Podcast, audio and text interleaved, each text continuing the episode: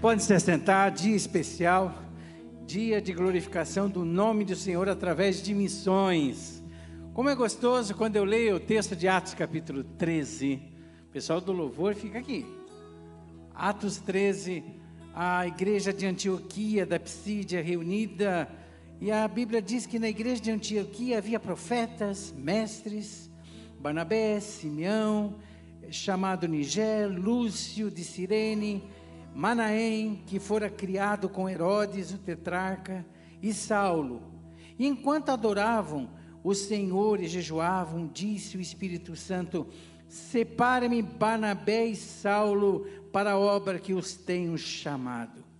Queridos, eu vou mudar um pouquinho e dizer que a igreja da Alameda tem pastores, mestres, profetas, e Deus, pelo Espírito Santo, tem separado missionários para a obra que Ele tem. Nós temos hoje aqui conosco os nossos missionários até da Itália, que estão um tempo aqui. Por favor, fiquem em pé.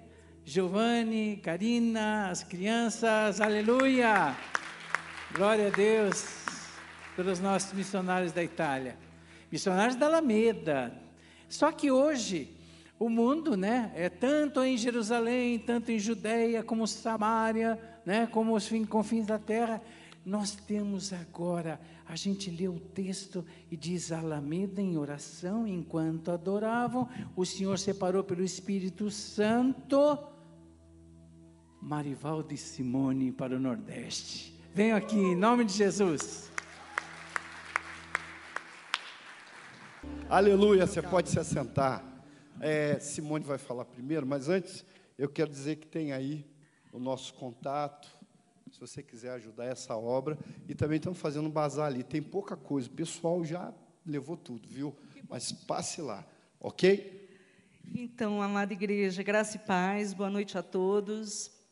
É, nós vamos contar um pouquinho da nossa experiência, né, da nossa última viagem, mas antes nós queremos agradecer a nossa igreja, porque nós já estamos nos despedindo. E eu fico muito emocionada. Né? E, e até comentando com o Marivaldo, faltou aqui um traje típico, né? Mas nós ainda não temos, pastor Calixto. Então espero que na próxima vez a gente venha a caráter e a gente vai trazer o triângulo, tá, Eliezer? A zabumba, o triângulo, para o negócio ficar direito, certo? Então, nós queremos agradecer a amada igreja por esses sete anos que aqui estivemos, por toda, toda a acolhida, né? o carinho, o sustento, pastor Sebastião, Sueli, que caminhou comigo no discipulado. Né? Nós não temos palavras para agradecer, mas nós sabemos que o Senhor vai recompensá-los, né? É, por todo bem, por todo serviço, por todo amor dedicado a nós. E agradecer a igreja Alameda por esse período e agora por nos comissionar para o Nordeste, né? É um desafio muito grande para mim, principalmente, abrir mão de Curitiba, né? Falei com a Sueli, é tão difícil obedecer, mas a gente obedece por amor a Jesus, né? Então eu vou com esse sentimento, um sentimento de obediência à obra, ao chamado de Jesus. Então nós vamos passar aqui alguns slides. Tem um texto bíblico muito lindo que eu gostaria de ler e deixar com a igreja, que foi o texto da nossa chamada. E voltando aquele servo, anunciou essas coisas ao seu senhor. Então o pai de família, indignado, disse ao seu servo: Sai depressa pelas ruas e bairros da cidade e traze aqui os pobres, e aleijados, e mancos e cegos. E disse o servo: Senhor, feito está como mandaste, ainda há lugar. E disse o Senhor ao servo: Sai pelos caminhos e valados e força-os a entrar para que a minha casa se encha. Lucas 14, 21 e 23. Então, nós estamos sendo chamados para essa gente sofrida do Nordeste, né, com a camisa do Marivaldo aqui diz até o último povoado, porque eles precisam também de Jesus. Então, por que Deus leva pessoas tão longe? E eu e Marivaldo não somos mais tão jovens, né, gente? Nós já chegamos à maturidade. Então, nós sabemos que Deus pode ainda nos usar muito, nós ainda temos muita, muito fôlego né, para gastar na obra do Senhor. E o texto de João 3, né? Porque Deus amou o mundo de tal maneira que deu o seu único filho, né, para que todo aquele que nele crê não pereça, mas tenha vida eterna. Então, nós estamos indo tão longe para anunciar essa verdade.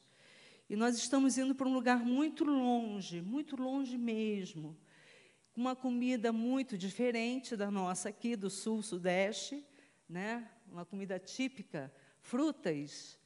Tudo é muito diferente, tudo é muito lindo, sabe? Tudo é muito simples. E a temperatura, ali não dá para ver, mas está 39 graus, né? Essa cidade de Souza. Nós fomos visitar os missionários, né? E essa cidade, quando nós chegamos, nós nos apavoramos. Nossa, 39? É isso mesmo? Porque a gente estava no carro, né? O carro com ar-condicionado. Então a gente não teve a noção, mas 39 graus. Então até isso a gente vai ter que se adaptar. Mas glória a Deus. Né? A gente veio do Rio, então a gente vai voltar para a terra quente, né, Mariva? E nós ficamos muito felizes, porque nós conhecemos muita gente linda nós conhecemos muitos irmãos que amam a obra com o sertanejo, com o quilombola, com o indígena, né? Então, amém. Foi uma benção. Maria vai continua daqui. Amém. Muito bem. Ela está pregando melhor do que eu, hein, pastor Sebastião, viu? Gente, é, eu quero falar da experiência do sertão e da chamada. 28 de outubro de 1998 há 23 anos atrás, eu fui para Paraíba pela primeira vez e fui ao sertão de Itaporanga, alto sertão da Paraíba. E eu lembro que eu caminhava com os missionários lá e cada parada era um lenço que eu gastava chorando.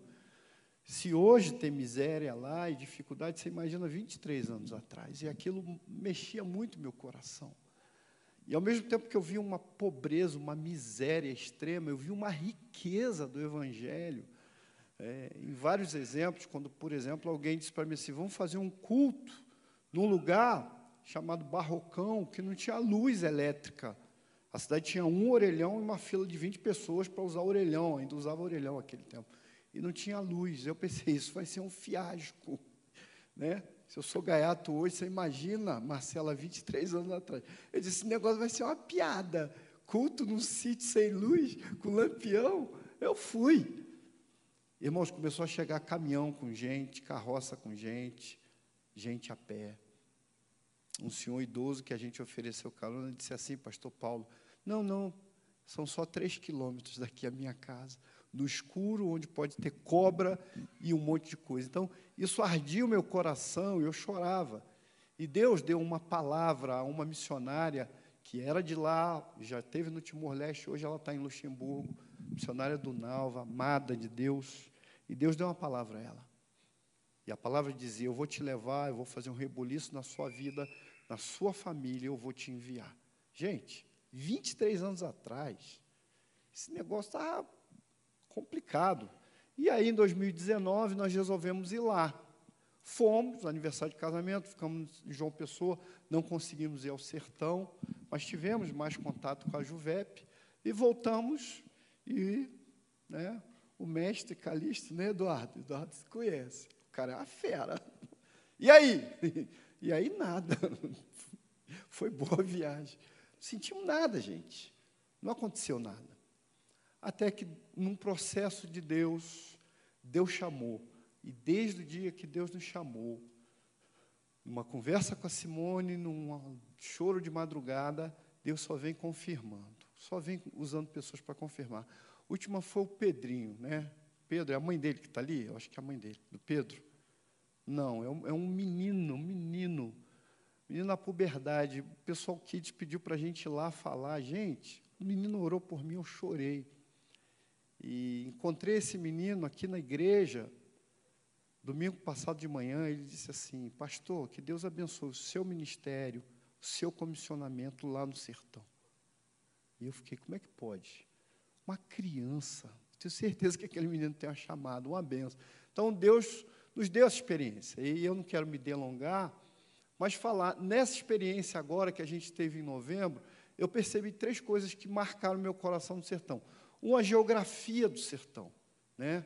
Isso tem que ser muito considerado. Esse aí é o Agripino. Agripino é um missionário, é uma benção. O cara entra dentro do, do semiárido para catar cactos e tudo que é planta desse tipo ele gosta e ele vende também. Então, a geografia do sertão é uma geografia de uma vegetação diferente.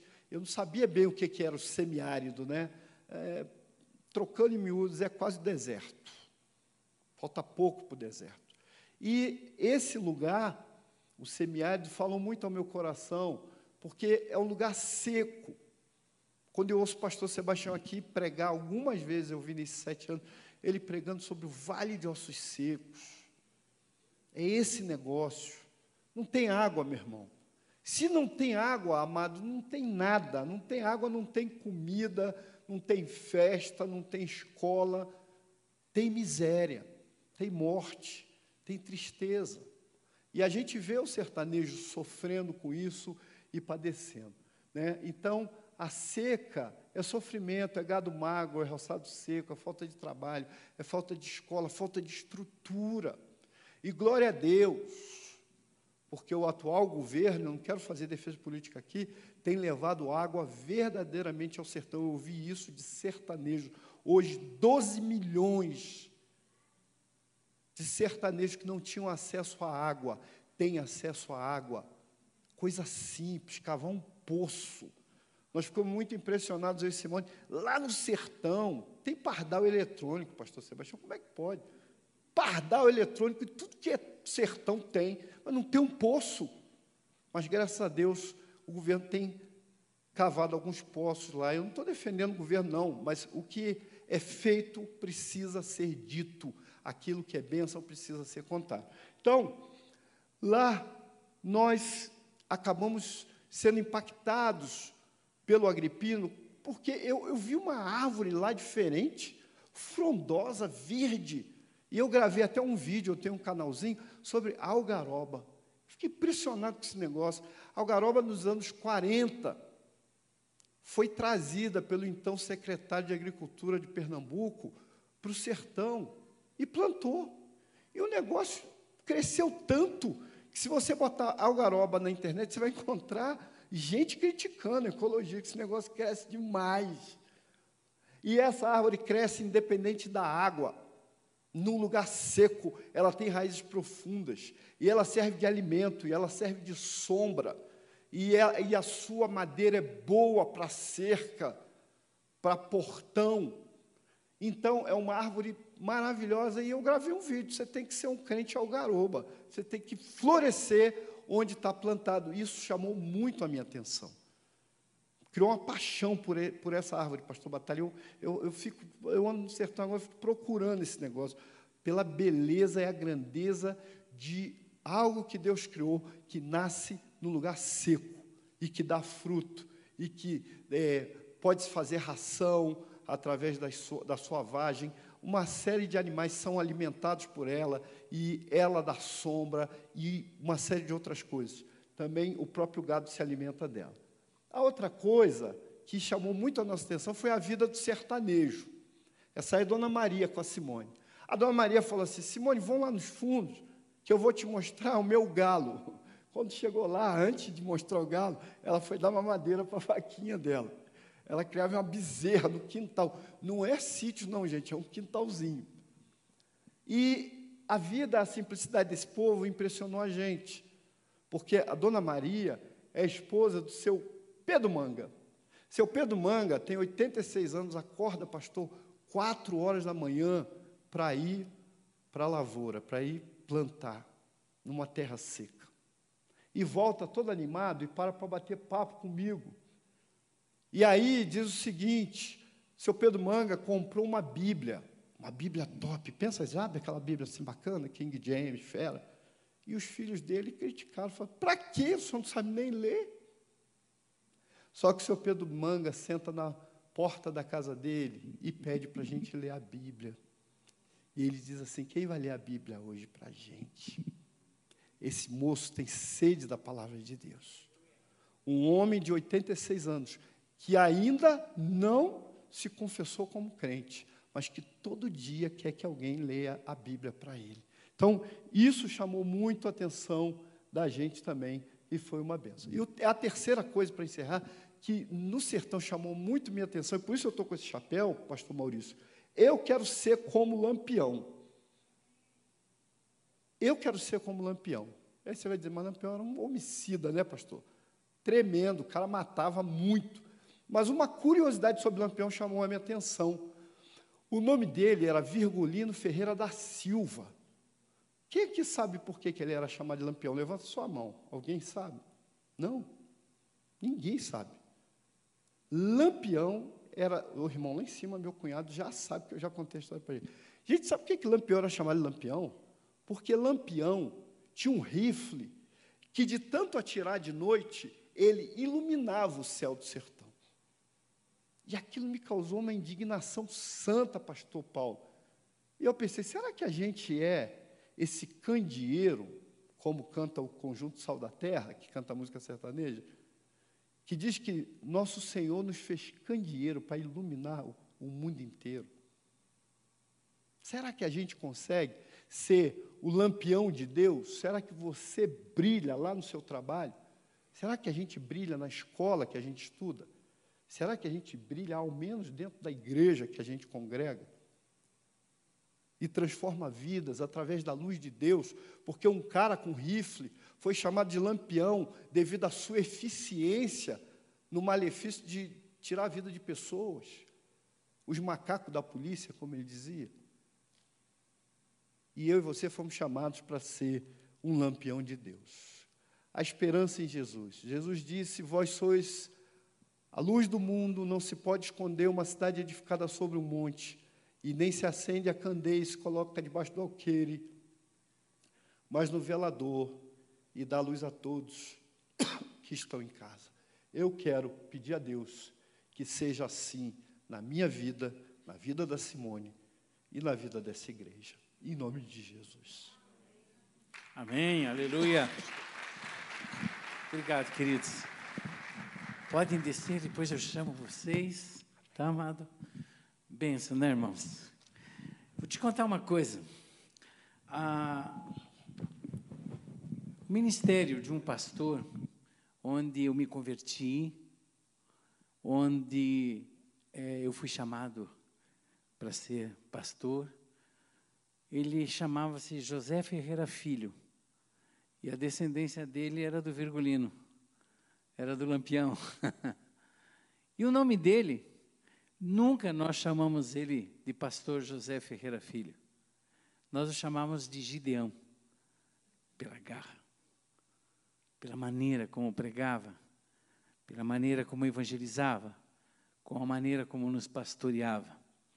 E nesse tempo que eu conheço esse casal amado, eu tenho vivenciado e participado da vida deles dessa decisão.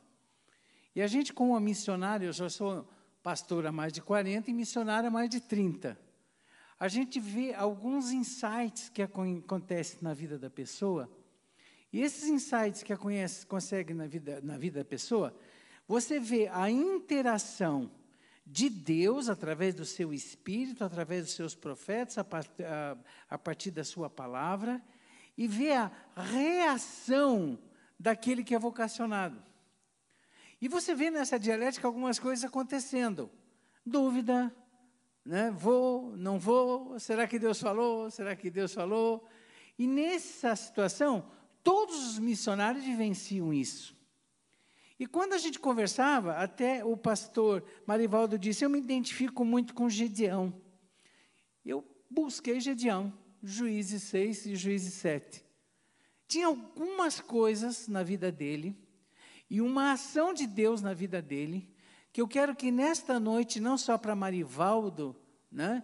não só para a irmã Simone, mas para todos que estão me ouvindo, vocês possam ter, acima de tudo, na vida de vocês, a certeza da voz de Deus e a certeza da resposta certa.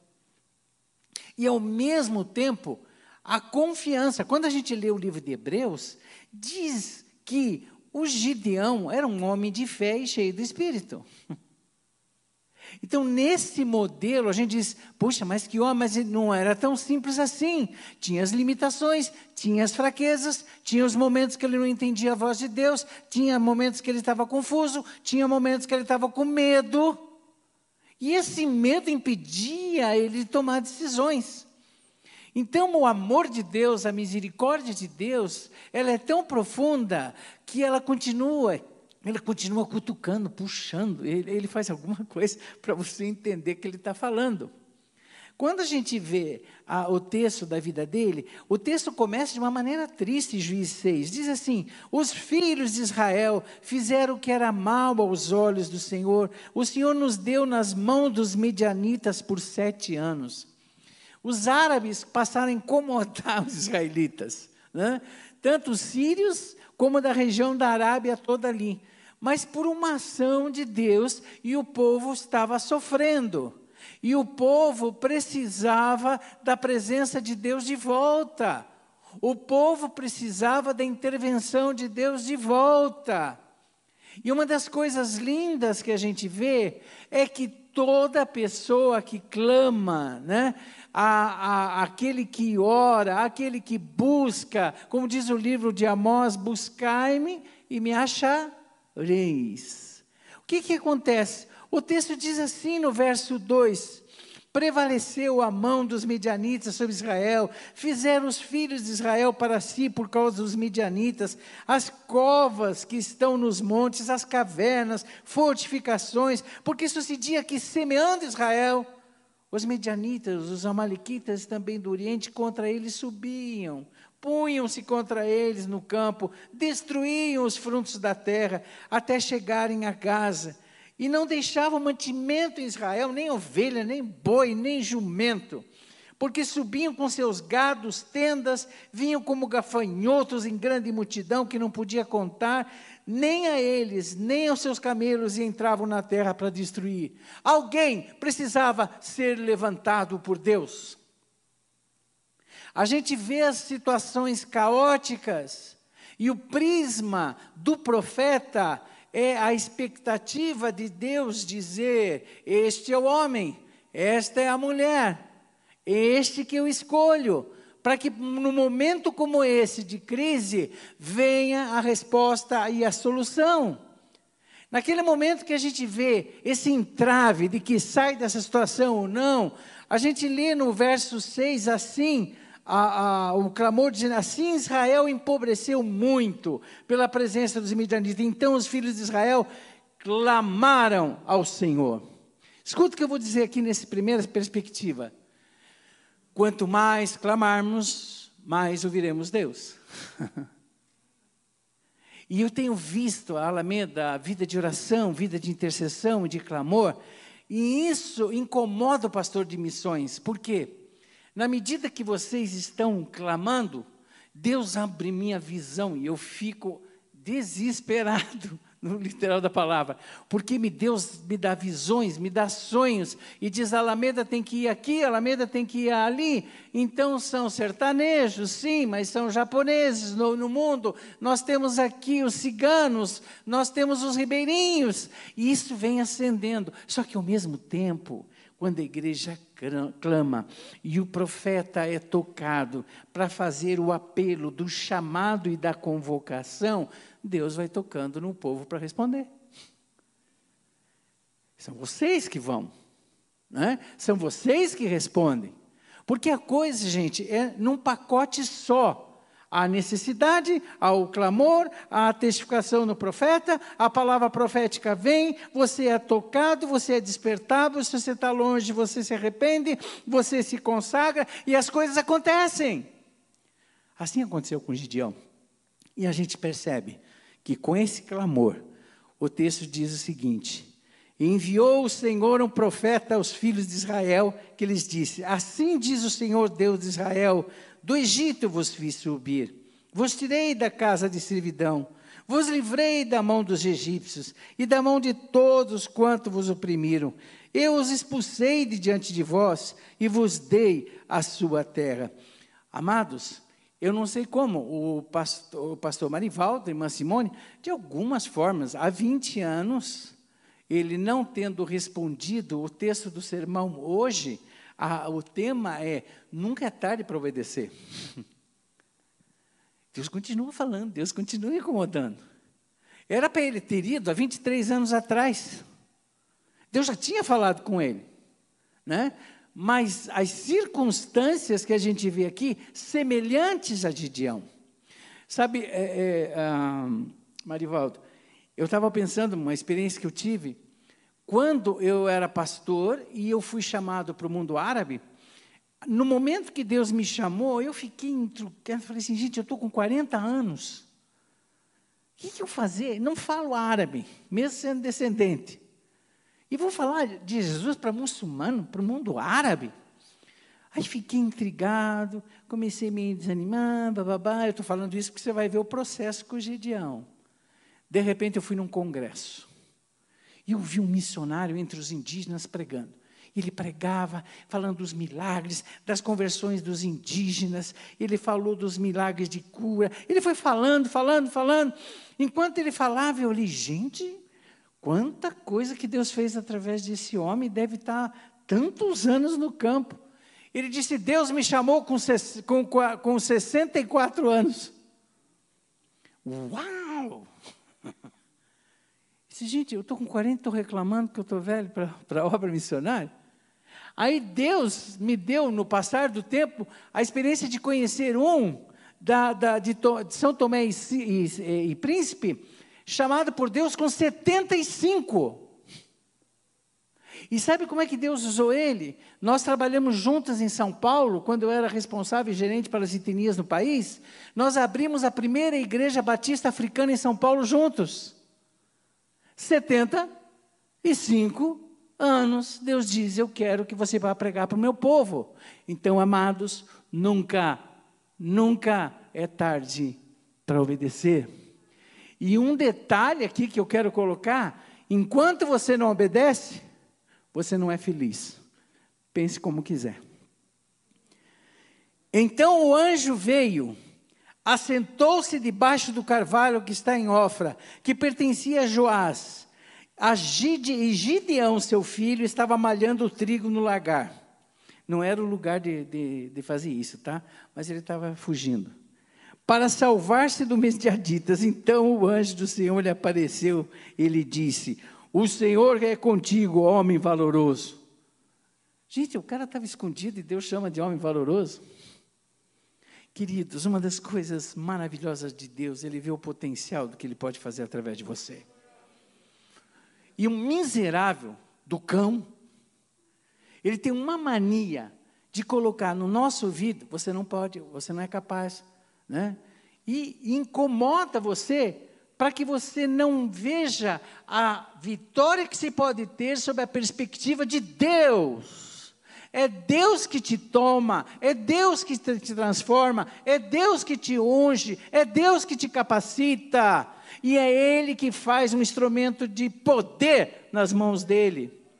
Gideão estava escondido, amém, glória a Deus, aleluia. Aquele homem estava com medo, escondido, mas Deus disse para ele: Homem valoroso. Eu imagino, né? A situação. Quem eu? Onde? Com quem que o senhor está falando? Eu me lembro, na minha chamada missionária também, a gente está falando de missões, temos que associar o que o texto diz. Enquanto o pregador dizia assim, ele falava assim, eu estava sentadinho ali na igreja, era pastor da igreja, e Samuel Minte pregava, e Samuel Minte dizia, Deus está chamando alguém esta manhã, e eu tenho plena convicção e eu sentado na frente. Deus está chamando alguém para o campo missionário. Eu sentado, eu parei e disse assim, mas será que foi o João que falou comigo? O Manuel foi a Maria? E naquela hora eu ouvi a voz de Deus. Eu estou falando com você. Eu falei, não, não posso, eu sou pastor da igreja. eu tenho trabalho aqui na igreja. Deus diz: é com você que eu estou falando. Queridos, escuta isso. Eu sei que você crê nisso. Quando Deus fala, não há dúvida, porque Deus não é Deus de confusão. A questão nossa é obedecer ou não obedecer. Mas quando Ele fala, você sabe, porque o poder do Espírito em nós testifica essa voz como sendo clara voz de Deus. Só que a reação nossa pode ser reações semelhantes à de Gideão. Começou a se lamentar, e Gideão respondeu: Ai, Senhor, meu Deus, o Senhor é conosco, porque tudo isso nos sobreveio? E que é de todas as suas maravilhas que nossos pais nos contaram, dizendo: Não nos fez o Senhor subir do Egito, porém agora o Senhor nos desamparou, nos deu nas mãos dos medianitas. Gente, Deus é paciente e longânimo ou não? Gente, como Deus é longânimo. Se a gente fosse depender do juízo dele estabelecido por uma voz determinada e não obedecida, a gente estava ralado no vocabulário mais chão que a gente imagina. Mas não, deixa, eu acho que Deus pensou assim: deixa eu ter paciência com esse Gideão, porque eu quero usar esse menino aí, e eu quero que ele esteja pronto e ele entenda então Deus falava, Gedeão reagia, Deus trazia uma palavra de alerta e Deus traz uma promessa para ele crer. Então o Senhor olhou para ele, verso 14 do Juízes 6, e disse: Vai nesta tua força e livrarás Israel das mãos dos midianitas. Porventura não te enviei. Marivaldo Simone, eu não tenho chamado por Nordeste, nunca tive. Para árabe, sim. Mas eu disse uma coisa para você. Quando você estava nessa igreja, Deus foi usando você. Mas quando você obedeceu, existe uma paz sobrenatural que invade a nossa alma. É só a obediência que nos traz essa segurança, essa paz. Não sei o que, que eu vou enfrentar, mas eu vou. Só que eu cheguei, eu me lembro que eu cheguei para o Marivaldo e disse, Marivaldo, há 20 anos, 23 anos atrás você não aceitou? Se você tivesse aceitado, você ia para o campo, você ia lá para o meio do sertão pregar. Só que Deus não vai te usar da mesma forma que eu usar daquela forma. Você vai trabalhar com cuidado integral do missionário. Toda a tua experiência de vida como psicólogo, toda a tua experiência de vida como pastor você vai cuidar de missionários, daqueles meninos, aqueles jovens que estão naquele sol. E vocês, como casal, vão amparar, vão acolher, vão amar. E quantas vezes vão ter que trabalhar para curar a alma deles, que eles amam Jesus, mas eles estão em crise. Porque os missionários enfrentam batalhas tremendas no campo missionário. Trazer aquela palavra querida, né? Essa instrumentalidade, Deus chama Gideão e diz: É você, eu estou chamando você para você ir. Você tem a força. Gente, ou oh, Gideão da vida. E ele diz: Ah, Senhor, com que eu vou livrar Israel? Eu sou de família mais pobre, Manassés. Eu sou o menor da casa. Você pode ser o menor e deve se sentir mesmo pequeno, porque nós não somos nada. Mas quando Paulo diz, enquanto eu sou fraco, então eu sou forte, significa que você é instrumento de Deus. O poder não é seu, a vitória não é sua, mas Deus não mandou anjos, está mandando você. Ele quer que você faça. Queridos, a gente está indo para momentos Escute o que eu estou dizendo. Que vocês vão ver, pastor, é isso que eu tenho falado contigo. Nós vamos ver dezenas. Antigamente eu via um ou outro chamado, mas Deus está chamando um exército. E grande parte desse exército de missionários está aqui, nessa igreja. Eu não estou aqui por acaso. Eu estou aqui porque eu tenho essa visão de Deus. E no mínimo essa igreja vai mandar 40 missionários para o campo missionário. porque foi visão que Deus me deu. E eu preciso de vocês sejam obedientes à voz de Deus, porque vocês vão fazer esta obra. Eu me lembro, me permite dar licença o Giovanni e a Karina, né? O Giovanni, gente, posso contar um pouquinho de vocês? Não, pode, é, qualquer coisa tá. Ah, tá. O Giovanni, ele era assessor do cônsul da Itália, ganhando bem. O Salim sempre, né, olha, essas coisas, está ganhando bem este homem, porque está fazendo isso, está deixando o negócio dele. Né? Mas quando a gente conversava e a gente fez curso junto, conhecendo Deus, né, tudo que é missionário não escapa, ele faz comigo, conhecendo Deus, fazendo sua vontade. Quando eles falaram, começou a surgir as outras, mas eu vi no coração dele largar tudo, porque Deus me chamou. Não tem preço, gente, não tem preço a paz, não é Giovanni e Karina. A paz que a gente sente no coração por obedecer, independente do que vai enfrentar. Às vezes a gente é burro que nem Gideão. Mas, desculpa a expressão, mas Deus tem paciência conosco. E Deus está falando já com alguns de vocês, e escute o que eu estou dizendo. Nessa crise de crer, não crer, você vai crendo finalmente em nome de Jesus. Amém?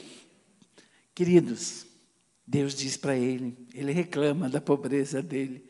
Aí Deus diz outra vez: Porquanto eu hei de ser contigo, tu ferirás aos medianitas como fosse um só homem. Gente, ótimo, graças a Deus. Mas tá bom, senhor, é, dá para pedir umas provinhas aí para ver se. se o senhor está chamando. Gente, como Deus é bom com a gente. Agora, olha a coragem do Gideão. E Deus viu o coração, viu? Fique tranquilo, viu? Deus viu o coração do seu servo. Olha o que, que ele disse para Deus, gente.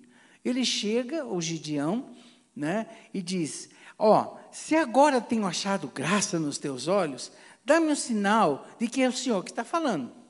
Fica aqui Não saia daqui, que eu vou até ali fazer um sacrifício, depois eu volto. Se imagine. Oh, oh, Deus, fica aqui um pouquinho, tá? Eu vou ali fazer um, um sacrifício, aí eu apresento o sacrifício, aí eu venho. E Deus estava ali. Esse menino é difícil, essa missionária é difícil, mas eu vou com paciência até esse coração ser quebrado pelo meu poder. E ele vai, pacientemente. E Marivaldo, 20 anos, você é um coraçãozinho, né? Difícil, né? Ah, né? Mas graças a Deus você ouviu a voz do Senhor. Deus aceita o sacrifício. É aquele sacrifício é queimado. Então Gideão viu o anjo do Senhor e diz: "Ah, Senhor Deus, eu vi o anjo do Senhor face a face. Queridos, todo o processo da minha chamada, tanto pastoral como uma chamada para missões, quantas vezes Deus me deu a graça do encontro face a face com Ele? Agora, esse encontro face a face, no Santo dos Santos, que te dá a coragem de dizer: não, Ele vai me usar. Eu me lembro, pastor, antes do meu primeiro pastorado solo, pode dizer assim, tá certo? Falar assim, pastorado solo? É, mais ou menos. Porque eu sempre trabalhei com pastores, eu sempre dei estudos, eu sempre ensinei a palavra, mas para grupo de pastores havia outros seniors. E de repente, eu estava pastoreando em Gramado, eu fui convidado para dar a ministração para os católicos convertidos da cidade de Caxias. Eles estavam saindo do catolicismo por um processo maravilhoso de um trabalho discipulado pessoal de uma equipe, de um pastor. E eu comecei a ministrar na vida deles. E quando eu comecei a ministrar, Deus começou a trazer dentro de mim uma palavra que Ele traz para todos que Ele chama. Você pode. Eu vou te usar. Fique seguro disso. Descanse em mim. E toda a minha insegurança, pastor Sebastião, naquele dia foi embora. Quase em seguida eu recebi o convite para ser pastor do Cajuru aqui em Curitiba. E quando eu recebi o convite por causa disso que Deus fez, eu disse sim. Só que Deus deu duas bênçãos juntas, né? Eu ser pastor do Cajuru e conheci a Silvana e casei. Deus dá além do que se possa imaginar ou pensar. Então Deus deu além por causa da obediência. Queridos, o reforço da promessa. Porém, o Senhor, veja o verso 23. O Senhor disse: Paz contigo, não tema você não vai morrer. Então Gideão edificou um altar, clamou ao Senhor, Jeová é Shalom, Jeová é paz. E ainda até hoje existe ali naquela região. E aí, o que, que aconteceu? Deus diz para ele como é que começa a obediência. Sabe como é que começa a obediência? Destruir todo altar, altar idólatra. Assim começa o processo na vida que quem quer, quer ser usado por Deus. Toda idolatria, todo altar de Baal precisa ser quebrado. Tudo que toma o lugar de Deus, tudo que amamos mais do que Deus, precisa ser destruído. Em arrependimento, Deus vai dizer para ele agora: que você vai pegar o, o altar que esse povo de Israel levantou e que me entristeceu, você vai destruir esse altar e você vai reconstruir o altar do Senhor. Assim começa a ser realizado a vontade de Deus na nossa vida para consumir a obra que Ele tem através das nossas mãos. Gente, não sou eu que estou dizendo. O texto diz: porém, os filhos de Israel podem. E aconteceu naquela mesma noite que o Senhor disse, verso: Toma um boi que pertence a teu pai, saber, o boi de sete anos, derruba o altar de Baal, que é de teu pai, corta o bosque onde eles faziam adorações idólatras e edifica ao Senhor teu Deus um altar no cume deste forte e num lugar conveniente. Toma o segundo boi, oferece em holocausto com a lenha que cortares do altar. Então Gideão tomou dez homens dentre os seus servos e fez com o Senhor lhe dissera. E sucedeu que, temendo ele a casa de seu pai e os homens daquela cidade, não fez de dia, fez de noite e levantando-se, pois, os homens daquela cidade, param aqui. O que, que acontece? Primeiro lugar, o que é destruir esse altar?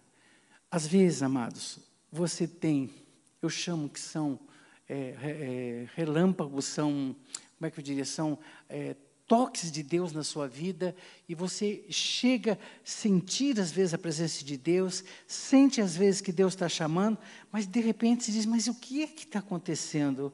Eu quero obedecer e não consigo. Queridos, vocês têm que partir para pedido de revelação da parte de Deus do que impede Ele usar você. Ele mostra pelo seu espírito.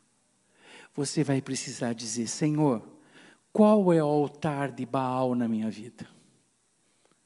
Porque eu quero te obedecer, eu te amo. Senhor, eu sinto o toque do Senhor, eu sinto o Senhor chamando, mas eu fico emperrado que não sai. A, a, a Marivaldo, foi um processo grande de Deus, mas muitas coisas precisaram ser quebradas. Para você chegar ao ponto de dizer, hoje eu vou, foi porque foi quebrado os altares de Baal. Queridos, eu fico olhando para vocês e fico vendo vocês missionários. E diz, não, não, você que foi chamado. Não, não, Deus está chamando você. e você que está me ouvindo aí, você pode telefonar para a igreja, pegar meu telefone e dizer, olha, Deus me chamou durante o culto. O que, é que eu faço? Você vai fazer isso em nome de Jesus.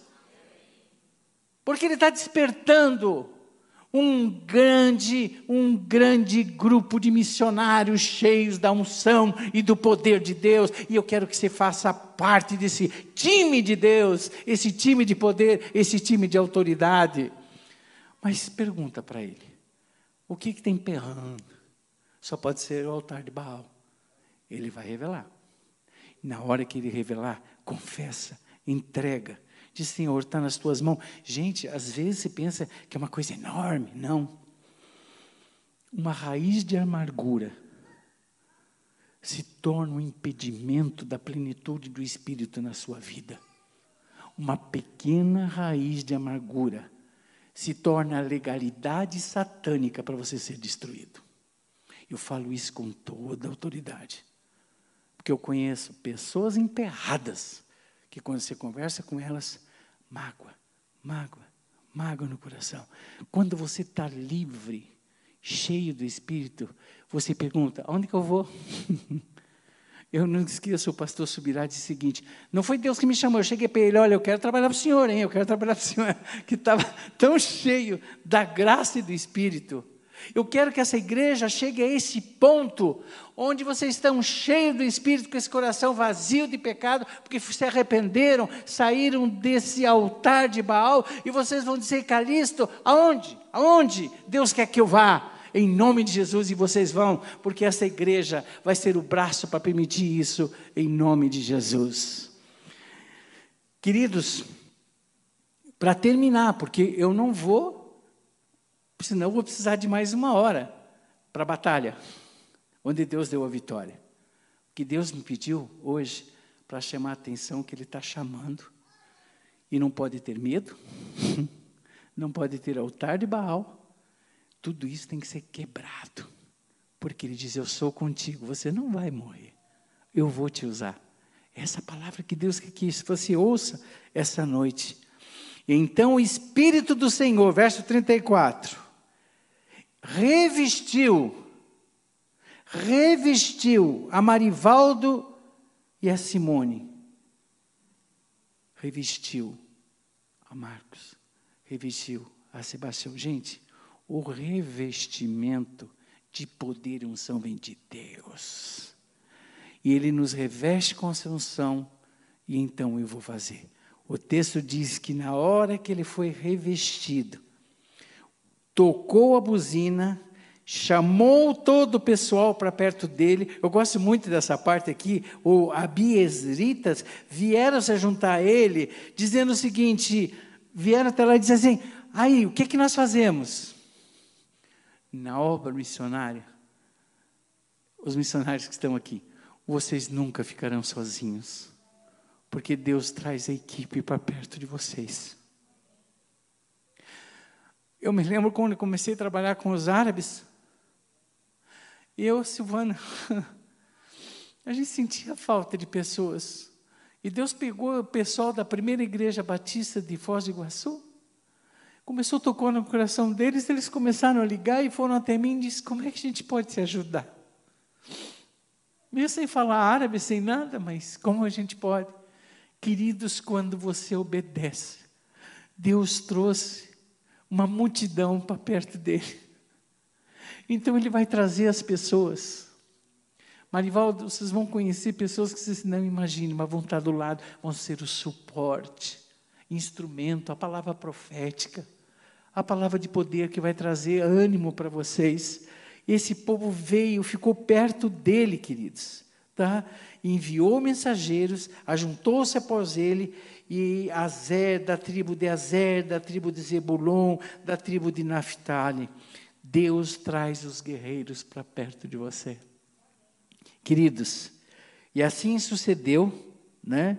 Na madrugada, o texto diz agora a resposta de. Nós vamos um pouquinho para frente para terminarmos. Verso 14. Então o Senhor. Minutinho só. Porque nós não podemos falar sobre a batalha. E disse Gideão a Deus: né? Não se acenda contra mim a tua ira, se ainda falar só esta vez, rogo-te só esta vez, faça a prova com o Alã. Rogo-te que só Alã fique seco e toda a terra haja orvalho. E Deus assim fez naquela noite, pois só a lã ficou seca e toda a terra havia orvalho. Queridos, Deus vai olhar para o teu coração. Vai acontecer que você tenha dúvidas. Eu já tinha falado várias vezes, você com você, você não vai morrer, a vitória é nossa. E tinha momentos que as pernas titubeavam. E ele precisava dizer, Senhor, O senhor sabe a minha fraqueza. Fala comigo. Pastor, me dá tempo de eu falar mais uma, uma ilustração? Deixa eu contar isso para vocês. Eu estava num congresso em Amsterdã, na Holanda, um congresso do Billy Graham. E eu fui para lá, eu tinha começado a pastorear a igreja do Cajuru, em lutas, batalhas, aquele negócio fica, não fica, a gente está casando com a igreja, né? E eu cheguei lá naquele congresso, tinha 10 mil pessoas naquele estádio, de vários países do mundo. E eu dizia para Deus assim: Deus, tem toda essa multidão, mas eu queria uma palavrinha para mim, direta. Às vezes, você vê, Gideão chegou, eu estou precisando de uma, uma palavrinha para o coração aqui. Esse coração né, que tem dificuldade, é finito. E eu orava 15 dias de congresso. Pregava Billy Graham, falava Billy King, pregava um monte de gente, sermões lindos, maravilhosos. E eu terminava o sermão e eu olhava e dizia: Meu Deus, a palavrinha, tem uma palavrinha pessoal, eu estou precisando para voltar para o Brasil fortalecido por Ti. Queridos, no último dia, Deus nunca deixa de falar, guardem isso. Ele conhece o teu coração, ele conhece o meu coração. Billy Graham falou assim: Nós vamos encerrar o congresso, vai sair as bandeiras. Vocês se ajoelhem agora, consagre a sua vida a Deus. Eu me ajoelhei, disse: Senhor, obrigado por todas as mensagens. Eu compreendo, o Senhor não quis dar uma palavra pessoal para mim. Gente, na hora que eu levantei, tinha um africano do meu lado, porque todo o processo internacional, você tem fotocélulas, você tem aparelhos que você carrega, você põe no ouvido, escolhe a língua que você quer, você ouve na língua que você quer. E eu estava sentado do lado de um africano. O africano levantou, olhou para mim, no último momento do congresso, pastor. No último. Ele olhou para mim e disse assim: ele falou em inglês, o meu inglês é bem parco, mas eu entendi. Ele botou a mão no bolso, tirou uma funda, igual de Davi. Ele disse: Você sabe o que, que é isso? Era feito de crochê, sabe? Você sabe o que, que é isso? Eu falei: Sei. E disse assim: Diz o Senhor. Volta para o teu país. E como Davi venceu Golias, vence no teu ministério. 10 mil pessoas tinham lá, pastor. Deus olha para você, porque Ele ama você. E se você precisar, como Gideão, de uma palavrinha, Ele vai responder. pessoal da música pode vir, por favor? Eu queria convidar o casal para vir aqui para que possamos orar, comissionar esse casal, como igreja, como a igreja de Antioquia fez, comissionou, enviou. Queremos abençoar esse casal. Eu queria que os missionários viessem. E eu não sei se as crianças podem vir junto, mas eu queria que a família missionária da Itália também viesse. A família inteira, se for possível. Pastores que estão aqui, venham aqui também, por favor, pessoal da banda, fica aqui, o pessoal fica na frente. Convido vocês a se colocarem em pé. Eu só quero dizer, pastor Calixto, pastor Marivaldo, Simone, eu recebi um chamado específico de Deus, eu e minha esposa, há 10 anos. Levou 10 anos para se cumprir, para atender o chamado de Deus. É, de empresário, eu fui promovido a ser um missionário. Então, na verdade, vocês estão sendo promovidos. Eu quero dizer uma coisa para vocês, daqui a um ano vocês vão falar isso. Missionários, ele não conta a história, ele faz a história. Quando você for pregar, vocês forem falar de Deus, vocês vão ter tanto testemunho para falar, que não vai precisar nem de livros que vocês vão ler, mas vocês vão viver, vão contar daquilo que vocês vivem. Passaríamos horas e horas falando daquilo que Deus tem feito através da minha vida, através da vida da minha família e através do ministério. Então eu sou uma pessoa muito feliz por ser um missionário do Senhor. Vamos orar a Deus agora. Estenda suas mãos.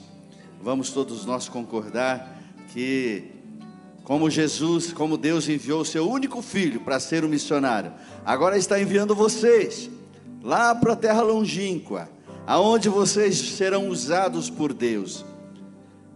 E eu quero dizer uma coisa, o pastor Calixto falou: vocês estão deixando uma família que é Alameda, mas vocês vão ter tanta gente com vocês, tanta família, vai multiplicar a família ela vai se multiplicar. Pessoas que vão estar orando, intercedendo, vocês vão ver coisas inesperadas, de repente, milagres vão acontecer, porque Deus está cuidando de vocês.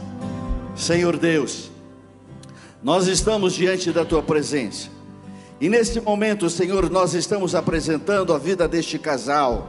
Senhor, nós queremos colocar, ó Deus, o pastor Marinaldo, a Simone. Deus levou 23 anos, mas o Senhor teve paciência e durante tempo o Senhor adestrou, o Senhor preparou, o Senhor deu experiências que hoje, Senhor, eles vão para o campo, Senhor, e eles serão usados pelo Senhor. Deus, eles mesmos vão ficar admirados as coisas que o Senhor vai fazer através da vida deles a Simone que está indo em obediência, em submissão ao seu esposo também. Deus, o Senhor vai surpreender. Ó Deus, ela, ó Deus, por causa dessa submissão, por causa dessa obediência ao Senhor. Por isso, Senhor, nós como missionários, como igrejas desse lugar, nós queremos, ó Pai, abençoar aonde vocês colocarem a planta das mãos de vocês, onde vocês colocarem as suas mãos, aonde vocês colocarem as, as suas mãos, ali haverá prosperidade no reino. Aonde vocês colocarem a planta dos pés de vocês, ali haverá a luz, porque a palavra de Deus diz luz para os nossos caminhos. Eles vão iluminar a palavra de Deus, vai iluminar o caminho para vocês andarem naquele lugar. Por isso, em nome de Jesus, nós os abençoamos. Que toda sorte de bênção venha estar sobre vocês. Lutas terão, muito mais vitórias vão ter e nós saberemos daquilo que Deus está fazendo através da vida de vocês. Por isso nós os abençoamos, a igreja abençoa, todos abençoamos em nome de Jesus Cristo. Amém, Senhor.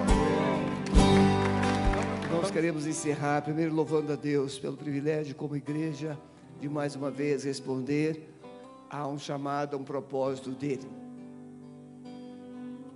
Coisa mais importante na vida da igreja, depois de ser adoradora, ela estar pronta para o chamado de Deus. A igreja, ela não tem a finalidade principal de aumentar membros. A igreja tem como finalidade principal edificar vidas para um propósito. E assim Alameda tem enviado pastores, Alameda tem enviado missionários, e dessa feita mais um. Pastor Marivaldo Simone, na verdade, Simone sempre teve um coração obediente, era ele o peso. Levou 23 anos para ele entender isso. E ela foi lá, e Deus, por certo, vai usá-los.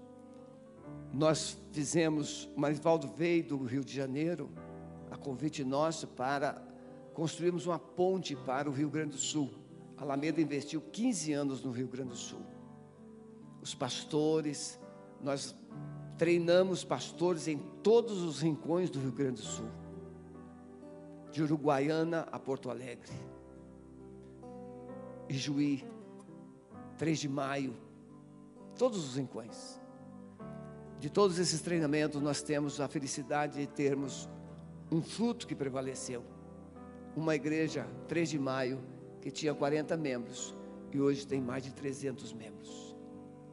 Tinha um tempo pequeno, hoje alugou a maior concessionária em espaço físico do Rio Grande do Sul. Hoje não é concessionária, hoje é a primeira igreja batista em 3 de maio. Então vale a pena. Pode ser que os frutos não sejam aqueles que a gente pensa, mas nós sonhamos em trazer um pastor com perfil do Marivaldo, que é conselheiro, é psicólogo, é pastor, para construir o pastoreio dos pastores do Rio Grande do Sul. Fizemos um congresso, fizemos um, um acampamento, um, não, é um congresso para os pastores e esposas, gratuitamente para eles. A Alameda bancou o hotel, bancou todos os preletores, pastor Calixto Silvana, e nós fomos para lá. E a visão era cadastrar os pastores do Rio Grande do Sul, e o Marivaldo iria fazer online e de tempo pontual, presencialmente, o cuidado pastoreando pastores do Rio Grande do Sul, pastores solitários. A tentativa de buscar todos os cadastros não foi bem sucedida. Os pastores não queriam. E ele então permaneceu aqui. E aqui chegou o momento de ser comissionado para o sertão. E aí o sertão, na verdade, é esse, é aquele missionário que está lá. A internet hoje não te deixa sozinho, mas a internet talvez não te dê a resposta que você esteja esperando. Que é olho no olho, um abraço, um choro junto, e é isso que eles vão fazer lá. Eles não serão missionários do povão, eles serão missionários dos missionários, cuidando de quem cuida. E é isso que Deus faz. Hoje você está aqui e talvez você pergunte, como aquele pastor de 75 anos. Ali eu estou, perguntei a Deus, Senhor, tem alguma coisa nova que o Senhor quer que eu faça? Tem que perguntar, porque ser pastor da Alameda é confortável, mas ser alguém que Deus quer em algum lugar pode ser recompensador.